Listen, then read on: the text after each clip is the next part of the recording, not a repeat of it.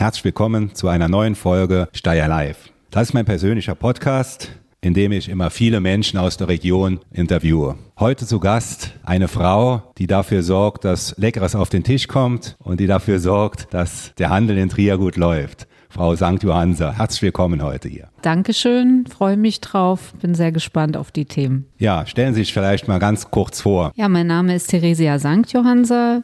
Ich leite ein Familienunternehmen, ähm, das es traditionell schon seit 90 Jahren in der Region gibt, die Firma Quint Fleischwaren.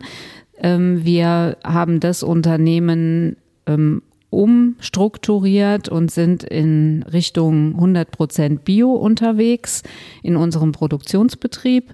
Zusätzlich haben wir ein Tochterunternehmen, die Fetra Warenhandel, wo wir drei Edeka-Märkte betreiben in der Stadt Trier. Sie sprechen ja interessante Themen da an. Äh, wie sehen Sie momentan die aktuelle Lage nach dem Corona-Lockdown? Schwierig ist die Situation nach wie vor für die Mitarbeiter äh, mit der Mundschutzpflicht. Ähm, die Mitarbeiter haben die ganze Zeit an der Front hervorragend mitgezogen.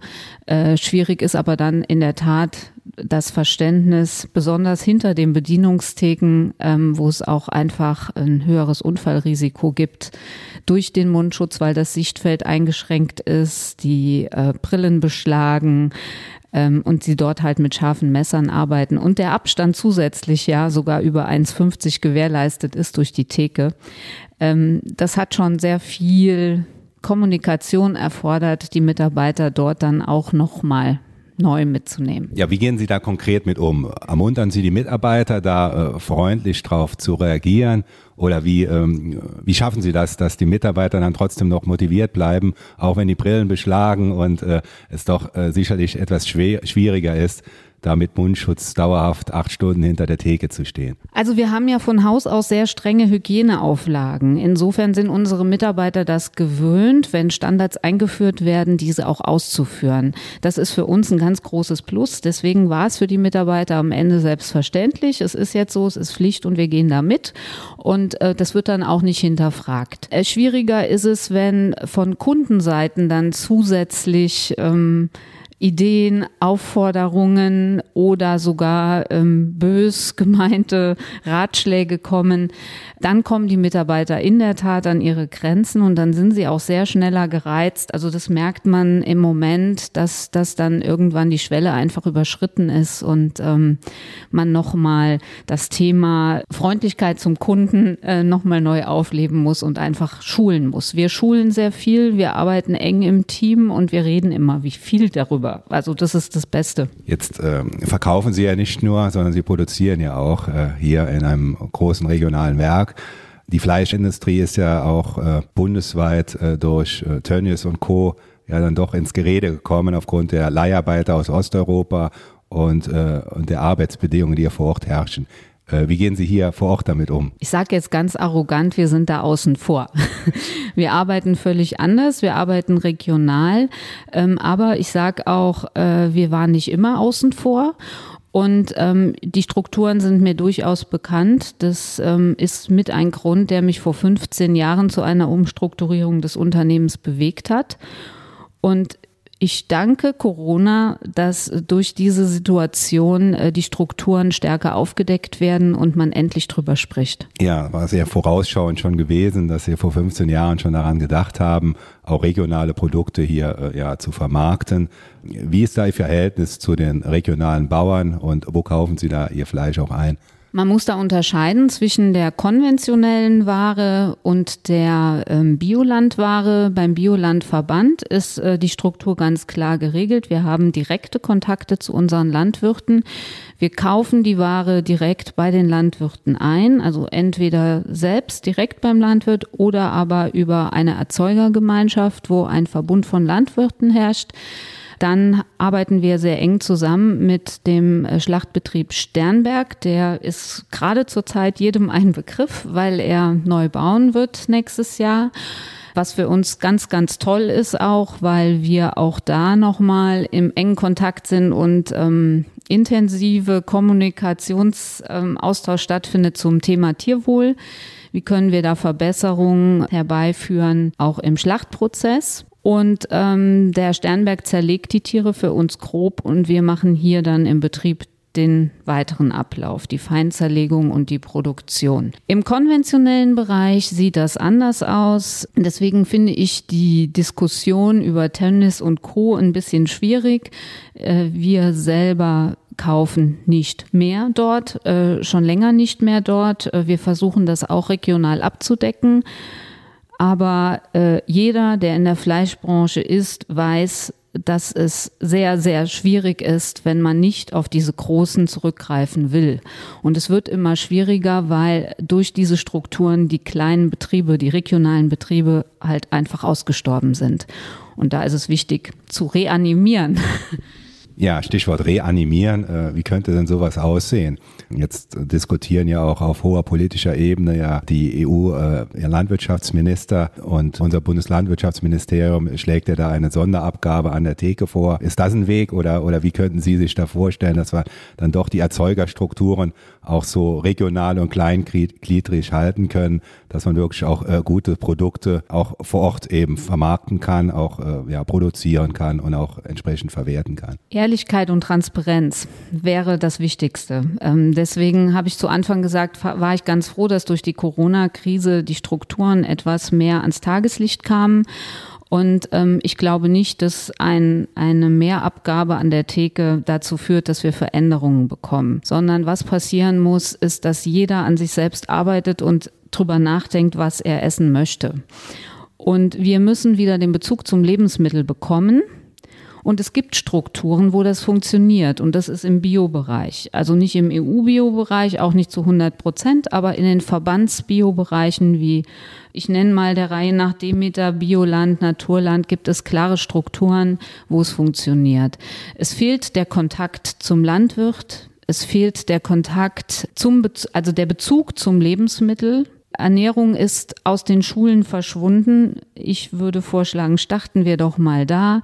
Starten wir mit guter Ernährung in den Schulkantinen, äh, in den öffentlichen Kantinen, in den Krankenhäusern, äh, ganz wichtig.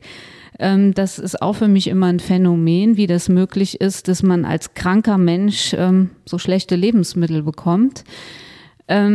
Es gibt viele Bereiche, wo wir starten könnten. Es ist aber, es muss starten mit Aufklärung und es muss starten mit Ausbildung. Beispielsweise eine Fachverkäuferin muss in der Prüfung nach wie vor die Platte legen. Das ist ein großer Prüfungsbestandteil. Sie hat noch nie was von Bioqualität gehört. Dieses Thema wird in der Ausbildung gar nicht angesprochen. Ein Metzger kann heute produktionsbezogen ausgebildet werden. Er kann Wurst herstellen. Er hat noch nie in seinem Leben ein Tier geschlachtet. Und das finde ich ein ganz wichtiger ähm, Ansatz. Wir müssen die Ausbildung auch wieder entlang der Wertschöpfungskette führen. Ein Metzger, der wirklich ähm, nachhaltig ökologisch arbeiten kann und muss und soll, der muss auch mal auf dem Bauernhof gestanden haben und sehen, was es bedeutet, ein Schwein zu mästen. Der muss den Kontakt zur Schlachtung haben. Er muss es selbst geschlachtet haben, er muss es selbst zerlegt haben und er muss es dann auch weiterverarbeitet haben. Und wenn er es dann mit großem Appetit isst, dann hat er den genau den Bezug zum Lebensmittel, den wir brauchen. Und dann wird sich die Ernährung automatisch ändern. Ähm, da müsste ja in der Schule müsste ja auch angesetzt werden, dass eben dort auch das Verständnis äh, nochmal geschaffen wird, äh, wie, wie äh, entsprechende Tiere auch aufgezogen werden und was tiergerechte Haltung auch bedeutet. Wie könnte so eine äh, Sache aussehen? Also ich bin ja da von der Schulausbildung ein bisschen außen vor, weil meine Kinder auf der Waldorfschule sind. Aber ähm, ich kann sagen, da gibt es zum Beispiel ein Landwirtschaftspraktikum in der neunten Klasse äh, wo jedes Kind auf den Bauernhof muss. Und äh, das finde ich einen hervorragenden Ansatz. Also einer meiner Söhne hat in der Zeit auch ein Schwein selbst mitgeschlachtet und äh, einen ganz anderen Bezug dazu bekommen. Ähm, die Frage ist halt, äh, was wollen wir mit unserer Bildung erreichen? Ähm, ich habe immer das Gefühl, also mein ältester Sohn war auch erst auf dem Standardgymnasium und ich habe immer das Gefühl, wir wollen Wissen in die Kinder rein prügeln, aber es geht vorbei am Leben. Sie wissen am Ende nicht, äh, wie man eine Mehlschwitze zubereitet oder was ich mit welchem Stück Fleisch mache. Und das ist nun mal der Ausgangspunkt für jede Ernährungsbasis. Äh, wir können nicht über die Fertignahrungsindustrie schimpfen wenn wir auf der anderen Seite aber gar nicht mehr wissen, wie wir einen Sauerbraten selbst kochen. Und da hilft es nicht, dass, wie es eine Zeit lang äh, war, dass, dass äh, Beratungen in die Schulen gehen in Form von, von Krankenkassen und Vorträge über Ernährung halten, sondern Learning by Doing. Das ist das Wichtigste. Und dann kommt auch der Spaß und dann kommt der Wunsch nach mehr automatisch. Gute Überleitung, Wunsch nach mehr. Wenn man aus der Schule rausgeht, äh, müssen junge Menschen sich auch Gedanken machen, äh, wie der Beruf, äh, wie ihr Leben auch weitergeht. Und gerade hier bei uns in der Region ähm, hört man immer großes Stichwort Fachkräftemangel. Ähm, wie sehen Sie die aktuelle Lage auch in Ihrem Betrieb? Bekommen Sie noch genügend Auszubildende? Es kommt auf die unterschiedlichen Berufe an. Also es gibt Berufausbildungen, da ist nach wie vor die Nachfrage ganz gut. Es gibt aber auch Ausbildungen, da ist sie katastrophal. Das betrifft hauptsächlich das Fleischerhandwerk. Alle Berufe, die daran hängen, äh, sind so, dass wir schon seit mehreren Jahren gar keine Bewerbungen mehr bekommen. Und dass wenn wir Auszubildende haben, ist das ein Zufall, ein Glück. Durch Mundpropaganda, durch Bekannte, durch ähm, Netzwerk.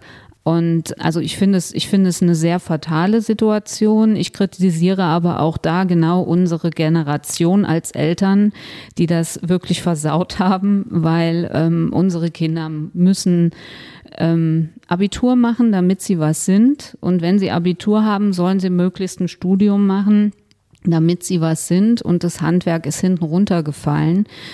Also auch da muss das Bewusstsein in den Eltern geschaffen werden, dass Ausbildungswege unterschiedlich sein können. Und auch die, die veränderten Schulsysteme haben das nicht unbedingt verbessert. Im Gegenteil, ähm, durch diese Gesamtschulen ist es auch für uns sehr schwer geworden, äh, Schüler anzusprechen, weil das äh, System sich so komplett verändert hat, dass man einfach auch ähm, gar nicht mehr diese Schnittstellen hat, wo man sagen kann, so jetzt hier kann ich mal hin und spreche an und kontaktiere. Es gibt viel zu wenige Schulpraktikas. Wenn Schulpraktikas gemacht werden, dann ist das eine Woche. In einer Woche kann kein Kind entscheiden, ob das ihm gefällt oder nicht gefällt. Äh, da müsste angesetzt werden, die, die Schüler müssen viel mehr Kontakt zu den Betrieben bekommen. Bei Fachkräftemangel äh, schaut der eine oder andere ja doch dann auch über die Landesgrenze hinweg und versucht äh, vielleicht auch ausländische Kräfte zu werben. Machen Sie das auch oder wie gehen Sie mit um? Wir nehmen alle, die Interesse an dem Beruf haben. Und äh, am Ende ist es uns egal, wo er herkommt, äh, solange er Spaß an dem Beruf hat. Und ähm, ich kann mich erinnern, es gab in den 70er Jahren eine Zeit, da waren wir in einer ähnlichen Situation und ähm, das war das damalige Jugoslawien, wo sehr viele Menschen rüberkamen und äh, da habe ich heute noch einen Mitarbeiter, der damals rüberkam. Also das, das heißt ja nicht, dass wenn sie aus dem Ausland kommen, äh, dass es gleich ähm, so dargestellt wird, wie es bei Tönnis in den Betrieben dargestellt wird und dass es Werksverträge gibt etc. Ähm, wir nehmen natürlich auch ähm, Mitarbeiter aus anderen Ländern, die Interesse haben, den Beruf zu erlernen. Ich finde es nur nach wie vor sehr schwierig, an diese Menschen heranzukommen. Also die, ähm, da gibt es einige, die das Handwerk sehr gut verstehen. Ähm, dann sind natürlich Sprachbarrieren im ersten Moment. Ähm, da äh, müssen wir uns auch aufstellen, dass wir anders mit umgehen. Dann ähm, ist es bei uns jetzt zum Beispiel so, dass wir ja äh, sehr viel mit, also sehr viel langjährige Mitarbeiter haben, die eben aus der Region sind. Und auch da müssen unsere Mitarbeiter lernen, offener und anders mit umzugehen. Das ist auch so ein Prozess, der einfach funktionieren muss. Aber ich ich behaupte, wir kommen gar nicht drum herum. Wir werden die Fachkräfte in den nächsten Jahren nur aus Deutschland nicht bekommen. Ja, Sie sind ja auch Vorsitzende hier des Einzelhandels in Trier. Der war ja auch ein bisschen stärker getroffen als jetzt die Lebensmittelbranche. Lebensmittel muss ja, braucht ja jeder auch in Corona-Zeiten. Aber der Einzelhandel war ja mehrere Wochen auch geschlossen gewesen. Wir haben ja in Trier einen sehr starken Einzelhandel in der Innenstadt, der auch prägend ist für die Innenstadt. Wie schätzen Sie da die aktuelle Lage ein? Da würde ich mir als erstes wünschen, dass die Schwerpunkte in der Politik anders gelegt werden. Also da bin ich ja bei meinem Lieblingsthema. Ähm, wir sollten uns in der Tat auf die Innenstadt und auf das Zentrum konzentrieren und nicht über äh, Gestaltung grüner Wiesen nachdenken. Denn äh, wenn man mit offenen Augen durch die Stadt geht, dann äh, kann es einem schon gruselig werden, wenn man sieht, wie viel Leerstand wir bereits haben und wie dieser Leerstand äh, gefüllt wird. Also ich weiß jetzt nicht, ob wir wirklich das x-te Burger-Restaurant direkt am Touristenplatz der Porta Nigra brauchen. Wir müssen mit den Eigentümern an einen Tisch kommen und müssen die Stadt gestalten. Und das äh, fände ich einen ganz wichtigen Ansatz, denn auch da muss verstanden werden, dass es nicht nur um Mieteinnahmen geht, sondern dass es um das Herz der Stadt geht. Und da sollten wir dringend ansetzen. Ja, da gibt es ja auch immer unterschiedliche Strukturen. Äh, die Familienbetriebe, die noch ein eigenes Gebäude haben, äh, die zwar immer weniger werden, ja auch in der Innenstadt, äh, und andere, die eben Miete an große Immobilienkonzerne ja zum Teil auch bezahlen müssen. Da ist die, die Bandbreite auch sehr groß.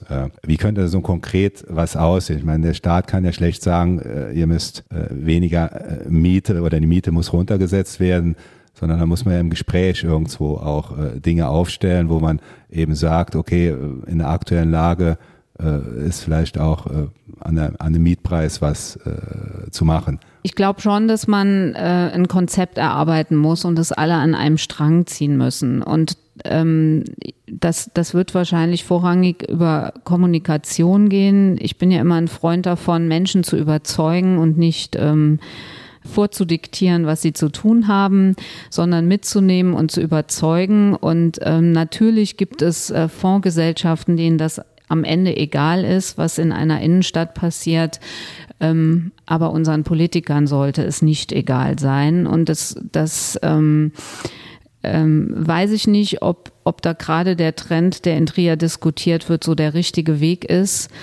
Das, das macht mir schon ein bisschen Sorgen, weil es so gar nicht in unsere Zeit passt. Sie sprechen ja da äh, kommunaler Ebene Standortthema äh, an und äh, Stärkung der, der Innenstadt äh, versus äh, ja, Ansiedlung auf, auf grüner Wiese. Wenn ich das Thema ein bisschen konkreter nennen darf, Globus-Ansiedlung ist ja immer auch ein Thema in Trier gewesen. Ähm, wie halten Sie da die aktuelle Entwicklung? Äh, wie schätzen Sie die ein? Ja, ich muss sagen, also wenn ich den ähm, Kommunikationsprozess rückblickend betrachte, ähm, bin ich schon ein bisschen schockiert über die Entwicklung. Ähm, besonders auch über die Entwicklung der, der, der, Meinungsbildung in den Stadträten. Die hat mich schon äh, sehr irritiert ich weiß auch immer nicht, ob dann die Kenntnis der, der Folgen äh, wirklich so vorhanden ist, ähm, so abschätzbar ist. Und ich, ich weiß auch, ähm, ich, also was mich immer schon gestört hat, ist, dass das, der Name Globus so groß an der Glocke hing. Das, das habe ich immer schon gesagt, weil es geht hier nicht um Globus, sondern es geht hier um eine Stadtentwicklung. Und da ist das völlig egal, welcher Name da auf der Tür steht. Und ich selber bin ja jemand, der aus einer Zeit kommt. Ähm, ich habe gestartet mit 14 Edeka-Märkten über Land verteilt und dann kam die erste große grüne Wiesewelle. Und ähm, eigentlich äh, schreit man seit Jahren wieder nach Nahversorgung. Und wenn dann so ein Standort als Nahversorgung verkauft wird, dann fehlt mir jedes Verständnis. Äh, also sorry, 850 Stellplätze, 350 Mitarbeiter, das ist keine Nahversorgung. Und das muss auch jedem, der auch nur einen Hauch von ökonomischer Ahnung hat, klar sein, äh, dass so ein Standort nicht als Nahversorger überleben kann, weil das schafft ein Standort meiner Konstellation schon nicht. Und, und das ist das, was, was mich stört, dass man aus der Historie nicht lernt und die auch nicht als Standard dagegen gelegt wird. Es gibt genügend Städte, die uns zeigen, was passiert, wenn man so baut und so konzipiert. Und das ist ähm, das fehlt mir einfach. Das fehlt mir in der Debatte. Die Vorgehensweise fand ich nicht in Ordnung. Ich äh, bin ja selber jemand, der sich dann offiziell bewirbt für Standorte. Das war früher so, die Stadt hat gesagt, wir brauchen in der Region einen Lebensmittelversorger. Da ist ein Standort, da gibt es so und so viel Quadratmeter, bitte bewerbt euch. Äh, der Weg ist total verloren gegangen und äh, das, das ist auch kein Fair Play. Das finde ich nicht in Ordnung. Ja, klare Worte. Jetzt kam ja in der Corona-Krise ja auch immer noch mal die ja, die Spannung zwischen Onlinehandel und äh, stationärem Handel ja auch im Einzelhandel auf, wo ja auch äh, viele Kunden jetzt in den Onlinehandel reingegangen sind. Wo sehen Sie da die Chance ähm, vom Handel vor Ort, von insbesondere natürlich auch von den guten Familienunternehmen, die wir auch in Trier haben? Äh, wie können sich solche ja, Unternehmen auch hier vor Ort weiter ja, etablieren, dass wir eben keine noch stärkere Ausblutung eben in der Innenstadt erfahren müssen? Ja, am Ende ist das auch unternehmerisches Tun und da, da muss man auch ehrlich zu sich selbst sein und in die Selbstkritik gehen. Und wir haben sehr gute Unternehmen in der Stadt Trier. Wir haben sehr kreative und zukunftsorientierte Unternehmen in der Stadt. Ähm, es gibt natürlich auch andere und da muss ich auch sagen, der ein oder andere muss sich dann auch nicht wundern, wenn man auf Online umschwenkt, weil äh, man stehen geblieben ist teilweise. Und da muss natürlich auch Entwicklung des einzelnen Betreibers her, das ist klar und das ist auch nicht immer leicht und ähm, äh, es funktioniert in, in unterschiedlichen Branchen natürlich auch unterschiedlich. Und es ist aber ähm, klar, so eine Phase wie Corona kann dann oft auch den kreativsten äh, Unternehmer hinfallen lassen. Es ist ähnlich, wie ich vorhin gesagt habe, in der Ernährungsbranche. Wir müssen aufklären und wir dürfen vielleicht auch es nicht so leicht machen, zu bestellen. Also warum gibt es nicht äh, bei den großen Online-Anbietern Bestelle? Warum muss ich nicht mehr zahlen? Zum Beispiel für als Nachhaltigkeitsprämie. Das wäre sowas. Wenn ich vor Ort kaufe, habe ich diesen ganzen Transport nicht und erst die Verpackung nicht. Das wäre ein Stichwort Steuerung über Mehrwertsteuer oder sonst was, äh, was denkbar wäre. Jetzt äh, gibt es ja auch Unternehmen in der Innenstadt, äh, die äh, ja auch äh, neben Ihrem stationären Handel auch Onlinehandel anbieten. Wie sehen Sie da die, die Möglichkeiten und äh, wie unterstützt Ihr Verband in dem Sinne, um eben auch diese Dinge auch zu stärken vor Ort? Ja, ich glaube, dass das ganze Thema Digitalisierung und ähm, Online-Handel in vielen Bereichen äh, finde ich ähm, wichtig, dass sich die Ortsansässigen damit beschäftigen und das Zusatzgeschäft anbieten. Ähm, Im Lebensmittelbereich bin ich da ein bisschen außen vor. Da sehe ich das auch kritischer. Das gibt's ja mittlerweile auch in vielen Bereichen. Ich bin nach wie vor nicht der größte Freund davon, äh, Fleisch online zu bestellen. Äh, klar gibt es haltbare Artikel, wo es einfacher ist. Aber da ist, ist auch dieses, äh, dieses Bewusstsein, äh, was ist die Auswirkung, wenn ich online bestelle und nicht in der Stadt kaufe. Und wenn ich, wenn ich online bestelle bei einem Anbieter, der in der Stadt sitzt, habe ich natürlich nochmal einen ganz anderen Zusatz. Und ich finde, da sind wir ja schon gut unterwegs mit äh, der Werbung Heimatshopping ähm, und so weiter. Das sind ja tolle Ideen. Und ich glaube schon auch, dass das den einen oder anderen ähm, im Bewusstsein dort äh, verändert hat. Das war Steyr Live, der Politik-Podcast.